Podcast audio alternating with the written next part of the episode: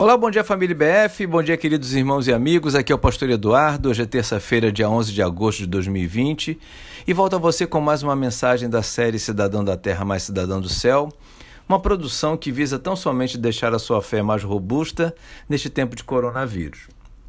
Hoje quero voltar a ler o verso primeiro do Salmo 46 que diz Deus é nosso refúgio e a nossa fortaleza, auxílio sempre presente na adversidade. Há uma possibilidade muito grande que o contexto histórico em que foi escrito este salmo seja a ocasião em que Deus livrou Jerusalém dos assírios no tempo do rei Ezequias, que também era poeta, e é possível que tenha escrito não apenas este salmo, mas também o 47 e o 48, provavelmente dentro do mesmo contexto onde a vitória do Senhor é celebrada sobre o inimigo.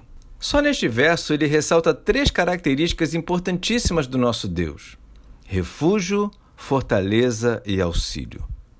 Refúgio por ser aquele em quem podemos nos abrigar em tempos de lutas, fortaleza por ser aquele em quem encontramos segurança, não havendo nada e ninguém que consiga vencê-lo, e auxílio por ser aquele em quem encontramos ajuda, orientação e sabedoria. Já reparou a complementariedade desses atributos?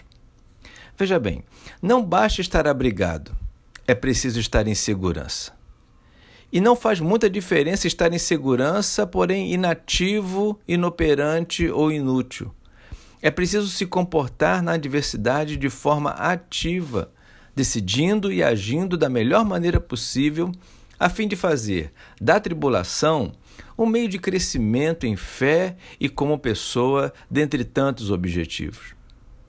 Vivemos num tempo em que este salmo precisa ser vivido por cada um de nós da forma mais intensa possível, pois, afinal, só teremos uma excelente noite de sono na medida em que nos sentirmos abrigados em Deus. Só teremos esperança de dias melhores na medida em que entendermos o quanto nosso Deus é forte. Só estaremos verdadeiramente mais preparados para o que der e vier na medida em que buscarmos o amparo de Deus. Só, irmãos, que tudo isso só se alcança com fé. Não adianta muito ocupar apenas o lugar de simpatizante. Não é uma questão de fã-clube. Trata-se de ser um adorador, um servo, um discípulo. Fico por aqui, buscando passar este dia abrigado, protegido e orientado pelo Senhor, sempre na confiança de que você faz parte do meu time. E até amanhã se Deus quiser.